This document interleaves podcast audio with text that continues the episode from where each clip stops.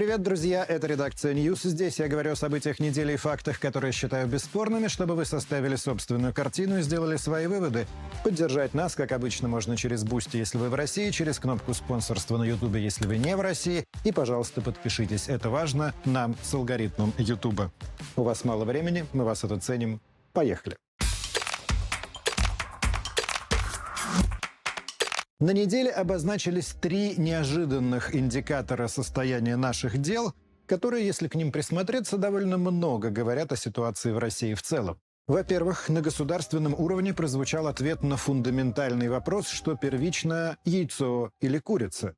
Как минимум сейчас яйцо, если не первично, то первоочередно – это следует из поручения, которое правительство дало Минсельхозу, Минпромторгу и антимонопольной службе в связи с резким ростом цен на яйца, который в октябре по сравнению с сентябрем превысил 13%, Торговые сети при этом заверяют, что их наценка отрицательная, то есть отсутствует. Разбор ситуации обнаружил, что яйцо идеально, практически как его форма, сигнализирует о происходящем на рынке. Цена, объясняют производители, растет, потому что растут все другие цены на корма для кур, на логистику, то есть доставку на оборудование, на топливо, а также по неочевидной, но четкой логике на мясо, из-за этого люди с низким доходом ищут более доступный источник белка, и в результате предложение яиц не поспевает за спросом, при том, что с начала года их производство выросло до 35 миллиардов штук.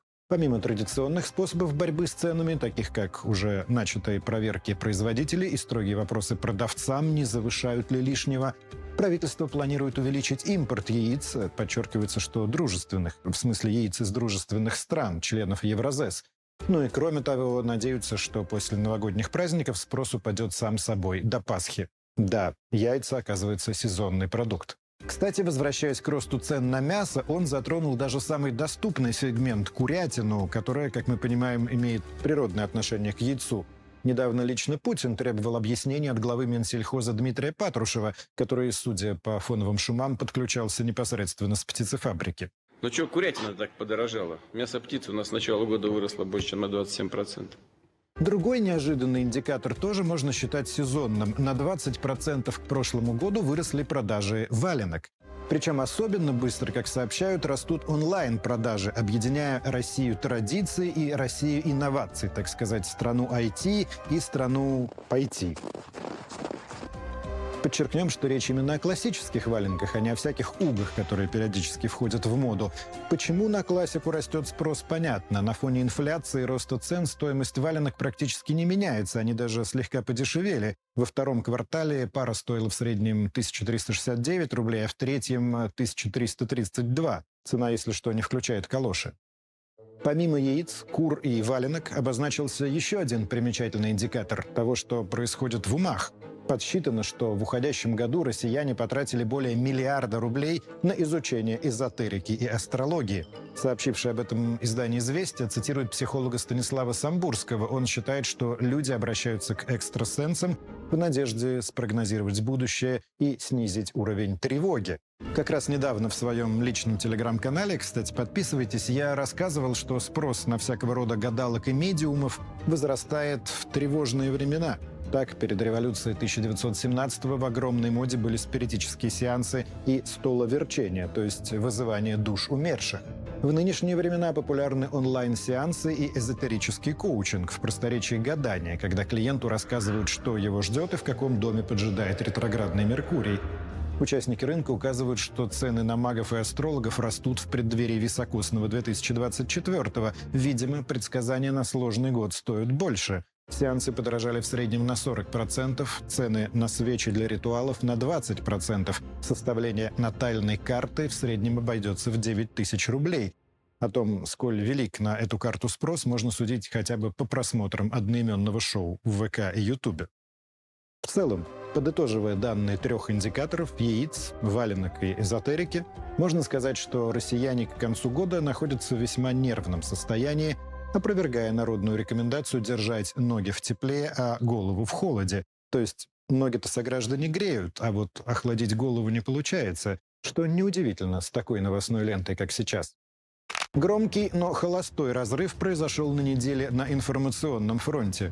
Госагентство ТАСС и РИА Новости сначала опубликовали, а потом аннулировали сообщения о перегруппировке российских войск на более выгодные позиции к востоку от Днепра. Это вызвало переполох в околовоенном телеграме. Сообщения совпали с годовщиной предыдущей перегруппировки, которая закончилась уходом российских сил из Херсона и с правого берега Днепра. Дмитрий Песков все вопросы перенаправил в Минобороны. Там, в свою очередь, назвали сообщение провокации, не уточняя чьей.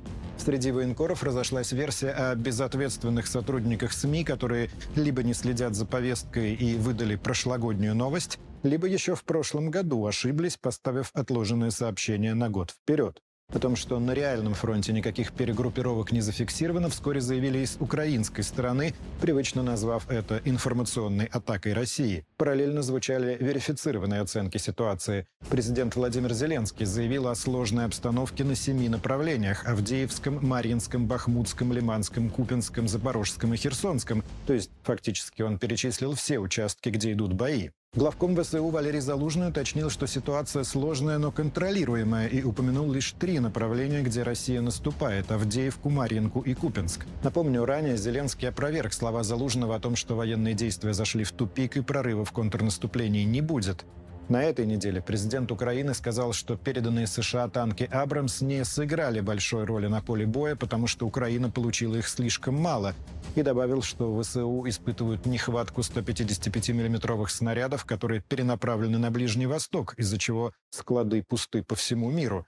«Без поддержки мы будем отступать», — предупредил Зеленский. Подтверждением прозвучали слова министра обороны Германии Бориса Писториуса, заявившего, что Евросоюз не сможет передать Украине миллион обещанных гаубичных снарядов до марта следующего года из-за нехватки производственных мощностей. А журнал «Тайм», где две недели назад вышла большая статья о Зеленском, я о ней рассказывал, выпустил новый разбор о том, что патовая ситуация в Украине может продлиться еще как минимум год.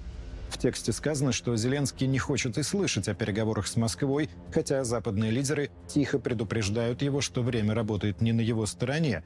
Путин же, по мнению Тайма, находится в выигрышной позиции, может дождаться выборов президента США в ноябре следующего года и посмотреть, что будет с военной поддержкой Украины. Пока помощь Киеву продолжает наталкиваться на внутриполитические препоны в Вашингтоне, Администрации Байдена так и не удалось провести через Конгресс законопроект о совместном финансировании Украины и Израиля, где на помощь ВСУ были прописаны более 60 миллиардов долларов. На неделе Сенат одобрил новый проект краткосрочного бюджета без помощи Киеву и Тель-Авиву. Она будет обсуждаться отдельно.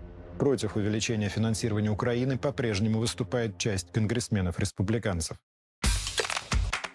Всю неделю на украинских фронтах продолжались бои местного значения без существенных изменений. Как и в прошлом году, осенняя распутица сковала поле боя, ограничив наземные операции и наполнив окопы грязью. В Херсонской области ВСУ по-прежнему удерживают несколько плацдармов на левом берегу. Идут бои в районе Крынок и Антоновского моста. Не прекращаются взаимные обстрелы прибрежных городов и поселков, в том числе Херсона и Алешек. Несмотря на ухудшение погоды, Украина продолжает попытки продавить российскую оборону на запорожском направлении. В районе Пятихаток, под Ореховым и на Времьевском выступе идут бои. Линия фронта не меняется. На Донецком направлении продолжается российское наступление на Авдеевку. Военкоры сообщают о частичном продвижении к северу от города. Вновь используется так называемый джихад мобиля. Разошлось видео, как российский военный отправляет начиненный взрывчаткой бронетранспортер в сторону украинских позиций в районе Водяного, но тот подрывается на мине. Под Бахмутом Россия пытается вернуть позиции в Клещеевке и Андреевке. Сообщается о продвижении российских сил в районе Берховки и в сторону Богдановки. На Купинском участке продолжаются бои в районе Синьковки, Ивановки и Торского. Всю неделю шли сообщения об ударах геранями и ракетами по украинскому тылу. Взрывы гремели в Хмельницкой, Кировоградской, Черкасской, Винницкой, Днепропетровской, Полтавской и Николаевской областях. Отдельно упоминались обстрелы Кривого Рога, Чугуева и Миргорода, где находится аэродром, на котором, по данным военкоров, базируется украинская авиация с ракетами Storm Shadow. Ночь на среду украинские власти сообщили о попадании ракеты в многоэтажку в городе Селидово, это в 30 километрах от Донецка, гибели четырех и ранений более 10 человек. В российских военкорских сводках удар по Селидово не упоминался. В самом Донецке на неделе из-за обстрелов также были погибшие и раненые. Вновь сообщалось об отражении атак на Крым, о сбитых беспилотниках и противокорабельных ракетах «Нептун». Власти Брянской области сообщили об ударе по поселку Новенькое, избитых на подлете к Брянску дронах. В Курской области с беспилотников были сброшены снаряды на села Горнали, Попова, Лежачи, ранены два мирных жителя. Также под обстрел попала Мартыновка, соседние деревни остались без электричества. Из Белгородской области сообщили об ударах по более чем 10 населенным пунктам, везде без пострадавших. Терактом признан происшедший в прошлую субботу взрыв на Тамбовском пороховом заводе в Котовске. Сообщается, что на территории разрушенного огнем здания найдены обломки беспилотника. Это уже второй взрыв на предприятии за последние полгода. Предыдущий произошел во время ремонтных работ в июне. Тогда пять человек погибли, 13 пострадали. В этот раз обошлось без жертв. На неделе Владимир Путин утвердил поправки в закон о выборах президента. Теперь их можно проводить в регионах с военным положением. Ясно, что речь идет о новых территориях – ЛДНР, Херсонской и Запорожской областях. Вопреки ожиданиям, ни на прошлой, ни на этой неделе Путин о своем выдвижении на будущих выборах не объявил. Теперь этого ждут на прямой линии, которую в этом году совместят с большой пресс-конференцией. Дмитрий Песков сообщил, что Кремль уже определился с датой, но сообщит ее позже. Напомню, в прошлом году ни пресс-конференция, ни прямой линии не проводилась. На неделе Песков комментировал и документ, подписанный президентом еще в апреле. Стало известно, что помилованный убийца кемеровчанки Веры Пехтелевой Владислав Канюс освобожден от выплаты 4 миллионов рублей компенсации ее родственникам. Об этом рассказал отец погибший, ссылаясь на судебных приставов. В СМИ много обсуждалось, как в январе 2020-го Канюс несколько часов избивал свою бывшую девушку. Соседи многократно звонили в полицию, но наряд прибыл уже после того, как жильцы сами выломали дверь и обнаружили, что Пехтелева мертва. В итоге проигнорировавшие вызов полицейские получили условные сроки, а Канюс был приговорен к 17 годам. Но через полгода он отправился воевать в Украину. На неделе, отвечая на вопрос о Канюсе, Дмитрий Песков сказал, что на СВО осужденные искупают вину кровью, действуя в штурмовых бригадах. Как выяснилось, тем же путем отправился и осужденный по делу об убийстве журналистки «Новой газеты» Анны Политковской. В 2014-м бывшего оперативника РУБОП Сергея Хаджи Курбанова приговорили к 20 годам. По данным издания «База», он досрочно освободился из колонии и уехал на фронт еще в конце 22-го. Дослужился до командира отделения разведки, а затем и до командира батальона. В этом году, получив справку об освобождении, переподписал контракт с Минобороны. Позже это подтвердил адвокат Хаджи Курбанова Алексей Михальчик, сказавший, что в каком-то смысле справедливость восторжествовала, потому что его клиент невиновен. Семья Политковской и редакция «Новой газеты» опубликовали совместное заявление, назвав помилование надругательством над памятью человека, убитого за свои убеждения и исполнение профессионального долга. Искать справедливость бессмысленно, ее закрыли в карцер за дискредитацию власти, сказано в заявлении. Анну Политковскую убили в октябре 2006 в подъезде ее дома. Главным организатором следствия считала чеченского авторитета Ломалига Итукаева. Он был приговорен к пожизненному и в 2017 умер в колонии. Заказчиков убийства так и не нашли. В 2021-м истек срок давности. И еще один известный заключенный обнаружился на фронте. По данным коммерсанта, участник перестрелки на Рочдельской улице в Москве Батыр Бекмурадов покинул колонию в Липецкой области, где отбывал 15-летний срок, и отправился на Донбасс, где командует одним из подразделений. Тем временем адвокаты пытаются вернуть изъятые у Бекмурадова 700 тысяч рублей и три автомобиля. СМИ называли его, отставного майора ВДВ, подручным криминального авторитета Захария Калашова, он же Шакро Молодой. В декабре 15-го Бекмурадов и сотрудники его ЧОПа участвовали в печально известной перестрелке возле ресторана «Элементс», у владелицы которого Шакро Молодой вымогал 8 миллионов рублей, но у которой тоже нашлись влиятельные заступники. В результате стрельбы погибли двое, 8 человек получили ранения. Новые подробности появились в большой детективной истории про подрыв газопроводов «Северный поток» в сентябре прошлого года. По данным «Вашингтон-Пост», атаку организовал украинский полковник Роман Червинский, координировавший группу из шести человек, которые арендовали яхту, погрузились на глубину с помощью аквалангов и установили на потоках взрывчатку. По словам знакомых с операцией источников, Червинский действовал по приказу высокопоставленных чиновников, подчинявшихся главкому Залужному. Сам Червинский через адвокатов передал, что предположения распространяются российской пропагандой без каких-либо оснований. Вообще полковник – личность крайне примечательная. С апреля этого года он находится в Киеве под стражей. Украинское следствие считает, что действия Червинского привели к удару по аэродрому Канатово в Кировоградской области в июле прошлого года. Согласно материалам дела, Червинский без согласия госорганов поделился координатами украинских ПВО с российским пилотом, которого пытался завербовать, склоняя угнать в Украину бомбардировщик. Вместо этого по украинскому аэродрому прилетели сразу 13 ракет. Российские госсми подробно описывали эту историю. Сам Червинский утверждает, что действовал по приказу свыше и считает арест политическим возмездием. Он неоднократно критиковал Зеленского и его окружение, в том числе за плохую подготовку к войне. Также полковник считается координатором громкой операции по выманиванию бойцов ЧВК «Вагнер» в Минск летом 20-го. Тогда белорусские силовики задержали 33 человека явно не гражданского вида. Их заподозрили в попытке организовать беспорядки перед президентскими выборами. Но, как выяснилось, они должны были лететь в третью страну по частному заказу рейсовым самолетом над территорией Украины, где самолет планировалось посадить, а вагнеровцев арестовать. Позже Александр Лукашенко отказал Киеву в выдачи задержанных и передал их Москве. Червинский же обвинил в провале операции главу президентского офиса Андрея Ермака, допустившего утечку информации, и он даже обвинял его в шпионаже в пользу России.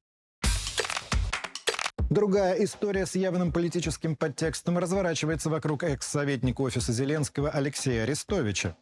Против него возбудили уже второе уголовное дело по статье о заведомо ложном сообщении о преступлении. Это стало очередным эпизодом запутанного конфликта Арестовича с народным депутатом Натальей Пипой из партии «Голос». Летом Пипа пожаловалась в полицию на одессита, исполнявшего во Львове песни Виктора Цоя на русском. Пипа заявила, что русский язык в городе запрещен, а парень в ответ послал ее на три буквы, аргументируя, что Цой — это легенда рока. Вскоре молодого человека задержали, суд признал его виновным в мелком хулиганстве.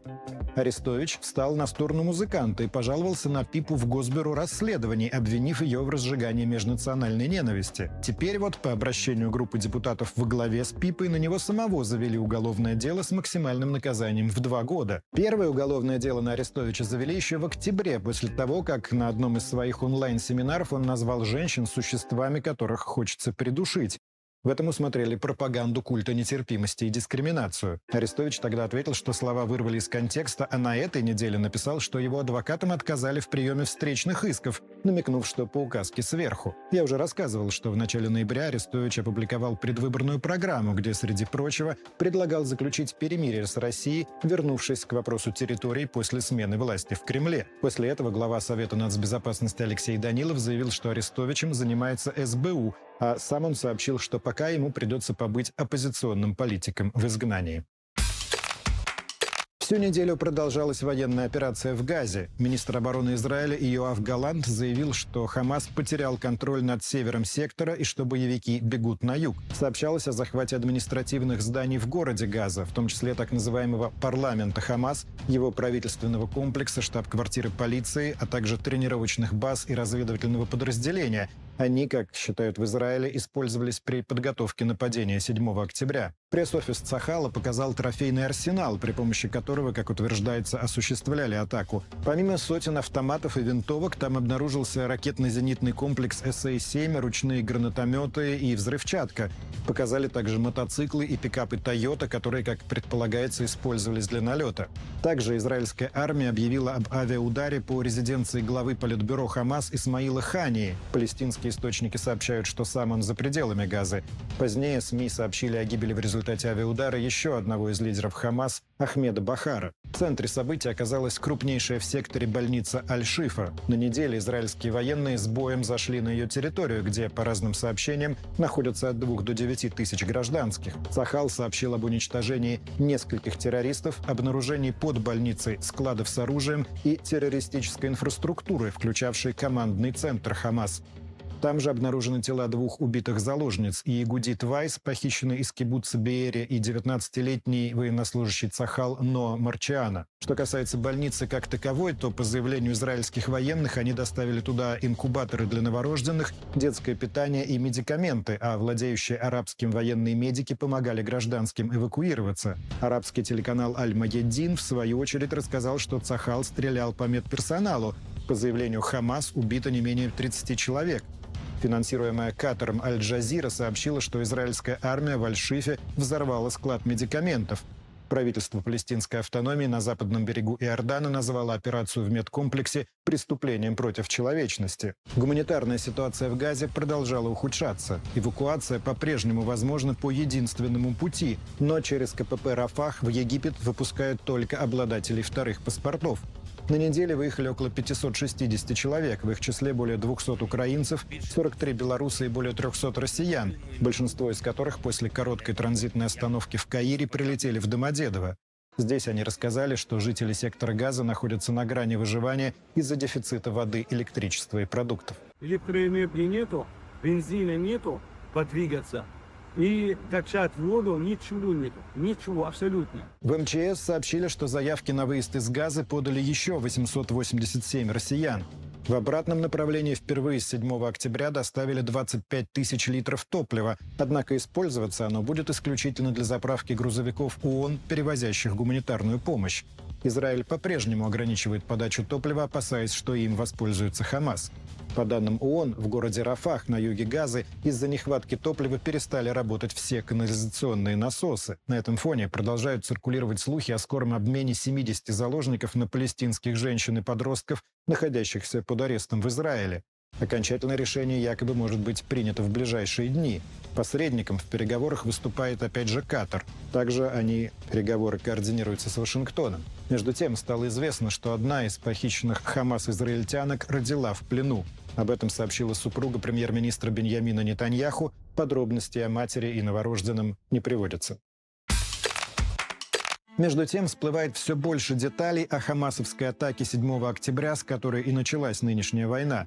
Сообщается, что Хамас планировал и второй этап нападения на Израиль и собирался разжечь масштабный конфликт на Ближнем Востоке, но не рассчитал последствия первой вылазки. Более десяти сотрудников западных и ближневосточных разведок рассказали Вашингтон-Пост, что у боевиков было достаточно амуниции, провизии и оборудования, чтобы вести бои в глубине Израиля в течение нескольких дней, 7 числа ударным группам Хамас удалось добраться до города Афаким в 20 километрах от Газы. По этой же информации боевики были снабжены картами и разведданными, чтобы добраться до палестинской территории на западном берегу Иордана. По словам источника газеты, это стало бы огромной пропагандистской победой не только над Тель-Авивом, но и над администрацией Махмуда Аббаса. Саму эту публикацию тоже можно считать частью информационной войны с Хамасом, для которого медийный фронт стал сейчас самым важным, ведь запасы вооружения, боеприпасов и медикаментов в Газе не бесконечны. В краткосрочной перспективе Хамасу остается надеяться лишь на то, что западное общественное мнение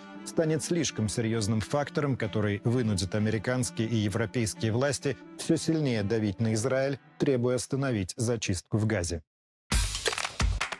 Василий Островский суд Петербурга приговорил художницу Сашу Скочеленко к семи годам колонии по статье о фейках про армию, Прокуратура запрашивала 8 лет. Сама Скочеленко вину не признала. Защита настаивала на оправдании. Напомню, Сашу задержали в апреле прошлого года после того, как она заменила 5 ценников в магазине «Перекресток» на антивоенные листовки. У 33-летней Скочеленко диагностировано несколько сложных заболеваний, включая порог сердца. Адвокаты, среди прочего, заявляли, что в колонии у нее не будет доступа к квалифицированной помощи.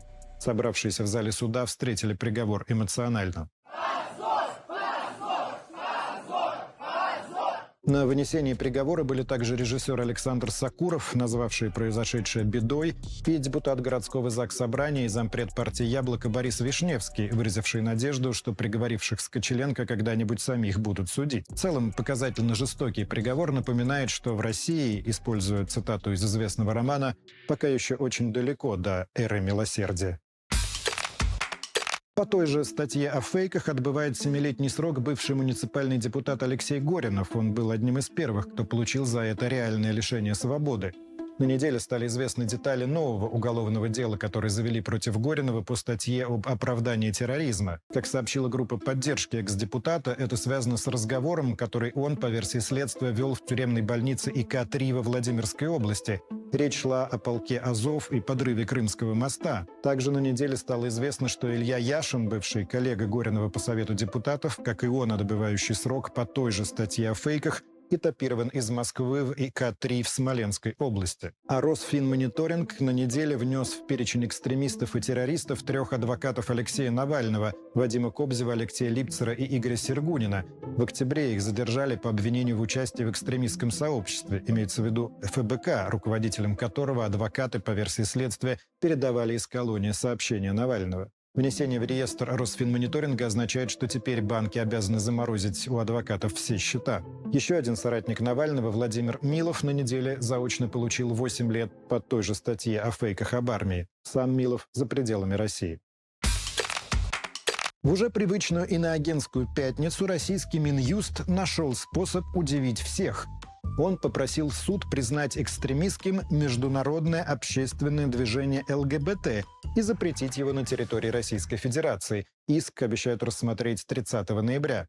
В заявлении пресс-службы Минюста говорится, что в деятельности ЛГБТ-движения выявлены проявления экстремистской направленности, в том числе возбуждение социальной и религиозной розни. Можно ожидать, что в случае положительного решения Верховного суда экстремистским будет считаться радужный флаг ЛГБТ. Соответственно, его демонстрация будет наказываться штрафами до 50 тысяч рублей для юрлиц. Неоднократная демонстрация экстремистской символики – это уже уголовная статья до 4 лет лишения свободы. Интересно, что эта инициатива инициатива Минюста совпала с недавним призывом вице-спикера Госдумы Владислава Дованкова. Он обратился к Роскомнадзору с просьбой официально объявить, что «Радуга», та, которая в небе, не связана с ЛГБТ. На прошлой неделе я уже рассказывал, как именно такую радугу на всякий случай обесцветили для показа в России клипа корейской группы Seventeen. Что касается иноагентов, то и про них в пятницу Минюст не забыл. В обновленный реестр среди прочих попали издания Moscow Times, актриса Яна Троянова и еще четыре человека, самым неожиданным из которых оказался некто Марат Никандров, 2004 года рождения, о котором в медийном мире никто ничего не слышал. Когда разыскали его самого, выяснилась история в духе фильма «День выборов». 19-летний Марат, сидя с друзьями в кафе, решил подать заявление о признании себя иноагентом просто по приколу. По его словам, он внес на сайте паспортные данные СНИЛС и НН и никаких других данных, в том числе источника финансирования, Минюсту не потребовалось. Заявка была выполнена, и молодой человек признан иноагентом. Вот я думаю, интересно, если Марат передумает и попросит вычеркнуть себя из списка, система среагирует так же быстро? Как думаете? Неделя снова не обошлась без новостей о награждении Адама Кадырова. 15-летний сын главы Чечни удостоен ордена за служение религии ислам первой степени. Это седьмая его награда за полтора месяца. Орден вручил муфти Чечни Салах Межиев в присутствии муфтиев всех регионов Северного Кавказа. По словам министра Чечни по нацполитике Ахмеда Дудаева, награда присвоена Адаму за личный вклад в дело укрепления ислама и защиты его ценностей. До конца недели Адам был также награжден знаком отличия «Трудовая доблесть России» и медалью за вклад в развитие Российского университета спецназа первой степени, что, соответственно, стало его восьмой и девятой наградой. Напомню, после публикации видео с избиением Никиты Журавеля Адам Кадыров получил должность в службе безопасности отца, был отмечен наградами Чечни, Татарстана, Кабардино-Балкарской и Карачаево-Черкесской республик, еще два сына Кадырова, 18-летний Ахмат, недавно ставший замминистра спорта Чечни, и 16-летний Эли, также попали в заголовки недели. Инстаграм заблокировал их аккаунты, а YouTube три аккаунта телерадиокомпании «Грозный». Напомню, Инстаграм уже блокировал аккаунт Адама Кадырова в начале октября, после чего Адам завел новый. По словам Ахмеда Дудаева, Чечня вызывает у заокеанских надзирателей свободы слова такой страх, что они рьяно пытаются заглушить голос правды. МГИМО сообщил об увольнении замдекана факультета журналистики Юрия Кабаладзе. Как уточнили в ВУЗе, 74-летний профессор ушел по собственному желанию. По рассказам студентов, проблемы начались после того, как Кабаладзе пригласил на лекцию Ивана Урганта. Это было в октябре. Телеведущий рассказал о выстраивании личного бренда в медиапространстве. По данным СМИ, руководство вуза было шокировано этим приглашением. От замдекана потребовали пригласить военкоров. По всей видимости, он отказался. Одна из студенток рассказала, что они думали писать коллективное письмо в защиту Кабаладзе, но опасаются отчисления. Сам Кабаладзе комментировать свое увольнение отказался. Что касается Ивана Урганта, то надо отметить, что он, как раньше был не похож на других телеведущих, так и в нынешнем политическом дискурсе занял особую нишу. После своего краткого антивоенного поста 24 февраля прошлого года он, если и высказывается на актуальные темы, то эзоповым языком панча из Late Night Show, и при том, что его собственный Late Night в эфир давно не выходит, и на экранах Иван вообще не показывается, именно он, тем не менее, вызывает одну из самых сильных аллергий в провоенном лагере. Призывы к разного рода проверкам звучали неоднократно. Историю с увольнением Кабаладзе Ургант в своем телеграме прокомментировал словами «Ах, водевиль, водевиль». Так назывался советский музыкальный телефильм 79 года, запомнившийся главным образом песней гадалки «Ну что сказать, ну что сказать, устроены так люди, желают знать, желают знать, желают знать, что будет». В ночь на субботу порвалась еще одна сухопутная ниточка, связывавшая Россию с Европой. Финляндия закрыла четыре пункта пропуска на границе. Объявлено, что как минимум до февраля будущего года. Ранее россиянам запретили пересекать границу сначала на машинах с российскими номерами, а потом на велосипедах. Финские власти объясняют это всплеском нелегальной миграции, тем, что через Россию к ним прибывают просящие убежище граждане Ирака, Йемена и других стран. Президенты Финляндии Саули Ниинистё и Германии Франк-Вальтер Штайнмайер заявили, что Россия целенаправленно использует мигрантов для дестабилизации обстановки в их странах. Хельсинки считают, что российские пограничники сами подвозят людей без документов к финской границе. В российском МИДе эти обвинения назвали очень странными, а идею закрытия КПП – деструктивной. Вечером в пятницу обстановка на границе накалилась. По заявлению финской погранслужбы на один из пунктов пропуска с российской стороны прибыли примерно 30 мигрантов, некоторые пешком, другие на велосипедах. Их остановили, но один из них попытался пробежать мимо пограничников. Те в ответ применили слезоточивый газ. О прекращении работы на маршруте Петербург-Хельсинки между тем объявили популярные автоперевозчики Эколайнс и Люкс Экспресс, до этого совершавшие по нескольку рейсов в сутки между Петербургским автовокзалом и аэропортом Хельсинки. Маршрут проходил как раз через один из закрытых КПП Ваалима с российской стороны Торфяновка. Правда, пользоваться им в последнее время могли только россияне, имеющие ВНЖ в Евросоюзе. Перевозчики заявили, что проданные билеты возврату не подлежат, поскольку ситуация является форс-мажором, и предложили обменять их на направление Таллин-Петербург. Впрочем, в Эстонии, а также в Норвегии уже заявили, что готовы тоже закрыть КПП на границе с Россией вслед за Финляндией. В Кремле на решение финских властей отреагировали выражением глубокого сожаления. Руководство Финляндии выбрало путь сознательного дистанцирования от прежнего доброго уровня отношений, заявил Дмитрий Песков. Еще не так давно добраться до Финляндии, Эстонии или Норвегии можно было через аэропорт Шереметьево. На неделе давний лидер российского рынка аэропортов поделился очередными новостями. Теперь они не об открытии воздушных маршрутов, а о противовоздушной обороне. В Шереметьево установлен «Енот-СД». Так называется радиолокационная станция для обнаружения и подавления дронов. Сообщается, что «Енот» способен выявлять даже беспилотники, летящие в режиме радиомолчания, то есть, вероятно, без управления внешним оператором, Работать, как обещают, будет на ПО лаборатории Касперского, а его искусственный интеллект позволит различать и классифицировать объекты по типам. Это птица, это самолет, а это беспилотник. Тревога. Напомню, после того, как в мае Москву и область начали атаковать беспилотники, в столичных аэропортах многократно вводился режим «ковер», что приводило к отменам и задержкам рейсов. Как видим, в плане технологий время тоже диктует свои правила. К электронным кабинкам паспортного контроля, которые во всей России есть только в Шереметьево, теперь добавился электронный контроль дронов.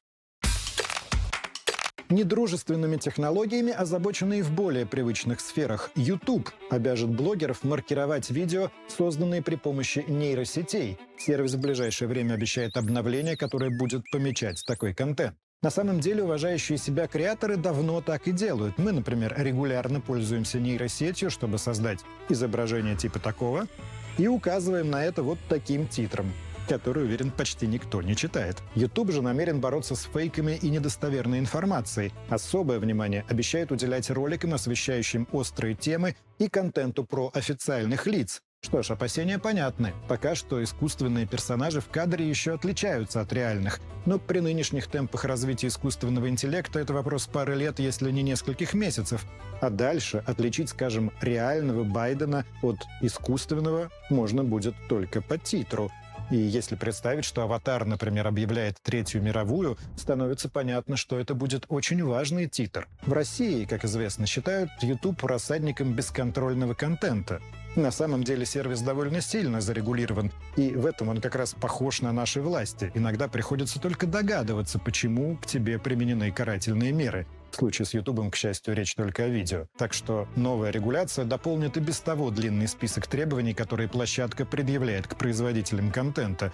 Думаю, вы замечали, что многие видео, в том числе общедоступные, мы в наших выпусках специально блерим. Именно потому, что не хотим нарваться на санкции со стороны Ютуба. Значение нейросетей продолжают отмечать и международные словари. Вслед за Collins Dictionary, который на прошлой неделе признал словами года «искусственный интеллект», свое слово выбрал кембриджский словарь, и слово это «галлюцинировать». Не в привычном смысле, а в новом сленговом. Так говорят, когда чат-боты типа чат GPT начинают глючить, выдавая несуществующие факты и плодя фейки. Как видите, и в этом искусственный интеллект начал конкурировать с естественным, который у многих, кажется, галлюцинировать не переставал. Логика жизни сети вообще штука сложная. Некоторые события происходят внезапно и необъяснимо. Казалось бы, давно забытая песня «Мой мармеладный» Кати Лель внезапно завирусилась в тиктоках, рилсах и шорцах. Причем, что поразительно, в нероссийском сегменте. Люди, которые не знают русского и едва ли вспомнят какую другую русскую песню, наряжаются в меха и открывают рот под припев, из которого у них получается в основном «м-м» и «джага-джага». Разумеется, полно и слезных просьб объяснить, что именно Катя Лель предлагает попробовать. Текст там, если вы забыли, попробуй м-м, попробуй джага-джага, попробуй м-м, мне это надо-надо. Любопытно, что тренд подхватили и мужчины. В качестве аксессуара используют шапки-ушанки. Сама Катя Лиль не скрывает восторга. На неделе она назвала образы зарубежных тиктокеров олицетворением и сутью России и пообещала присоединиться к тренду как патриот своей страны. По совпадению, Катя находится в авангарде еще одной тенденции, о которой я говорил в начале выпуска – эзотерики. Это еще одно большое увлечение певицы, утверждающей, что она верит в инопланетян и обладает даром целительницы. Вот и взрыв популярности своего хита 2004 года Катя Лель объясняет энергией звука. Сейчас все, что происходит и будет происходить в мире, это на вибрациях энергии, пояснила она. Интересно посмотреть, доберутся ли всемирные вибрации до другого ее незабвенного хита «Муси-пуси». В новости на неделе попала, уместнее сказать, угодила мэрия города Добрянка Пермского края. Она по решению суда должна выплатить почти полмиллиона рублей за протекший унитаз. Дело, как объясняют местные СМИ, было так. В пустующей квартире, находящейся в муниципальной собственности, сломался сливной бачок. В результате за полгода расход воды составил 1300 кубометров. Сначала счет с гигантской задолженностью за воду был выставлен жильцам многоэтажки. Те за чужой унитаз платить, конечно, не согласились и пожаловались в управляющую компанию.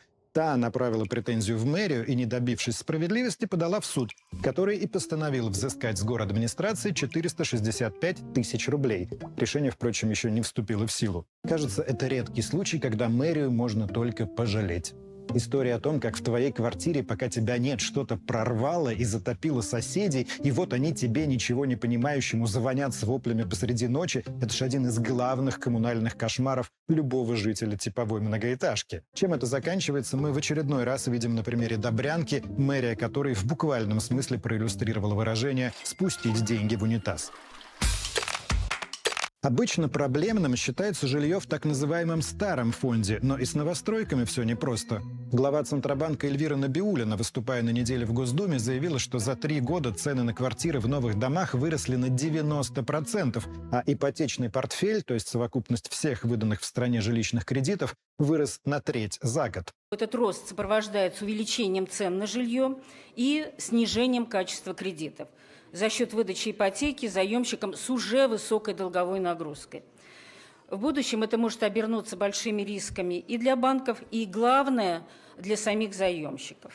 Из-за чиновничьей научной фразеологии важность этого заявления легко упустить. По сути, Набиулина сообщила, что на ипотечном рынке надувается пузырь. Из-за льготной программы ипотеки кредиты на жилье берут очень активно. Количество строящегося жилья не успевает за спросом, и в результате аномально растут цены. Напомню, именно пузырь на ипотечном рынке США стал триггером глобального экономического кризиса 2008 года. Американские банки раздавали кредиты направо и налево, не сильно заботясь о том, что люди не смогут их отдать.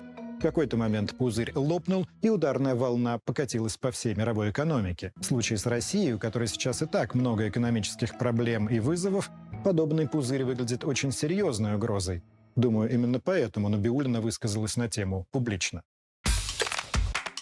Слову о закредитованности. За этот год россияне набрали микрокредитов на рекордные 248 миллиардов рублей, а число клиентов микрофинансовых организаций превысило 20 миллионов человек. Об этом сообщили в крупнейшем объединении участников рынка. По их оценкам, к концу года портфель микрозаймов достигнет 360 миллиардов. Ставки по ним доходят до 292% годовых. При этом основная часть кредитов оформляется дистанционно, то есть все супер просто, даже не надо никуда ехать. Понятно, что из-за этого многие граждане не успевают оценить риски. Ну, многие, впрочем, и не хотят их оценивать. Года три назад у нас в редакции выходил выпуск о том, как работает рынок микрозаймов. Очевидно, за это время ситуация усугубилась. Люди все чаще берут микрокредиты, потому что получают отказы в обычных банках, и часто берут их, чтобы выплатить уже имеющиеся займы. Думаю, не последнюю роль играет наша любимая надежда на авось и укоренившееся нежелание отдавать долги. Берешь, как известно, чужое, а отдаешь свое. Коллекторские агентства за 9 месяцев этого года выкупили долгов на 47 миллиардов. Напомню, Госдума выступала с инициативой запретить деятельность коллекторов, однако правительство инициативу не поддержало. Нет сомнений, что объем микрокредитования является не менее важным индикатором, чем яйца, валенки и эзотерические услуги, о которых мы говорили в начале. И, пожалуй, в этом случае нельзя сказать, что проблема не стоит выеденного яйца. Не удивлюсь, если микрокредиты берутся в том числе на исполнение новогодних желаний, таких как поход в Большой театр. Каждый декабрь пресса рассказывает об ажиотаже, который вызывает открытие продаж на балет «Щелкунчик», но в этом году число желающих увидеть смерть мышиного короля превысило, кажется, даже нормы приличия, приведя к давке и потасовке в очереди за билетами.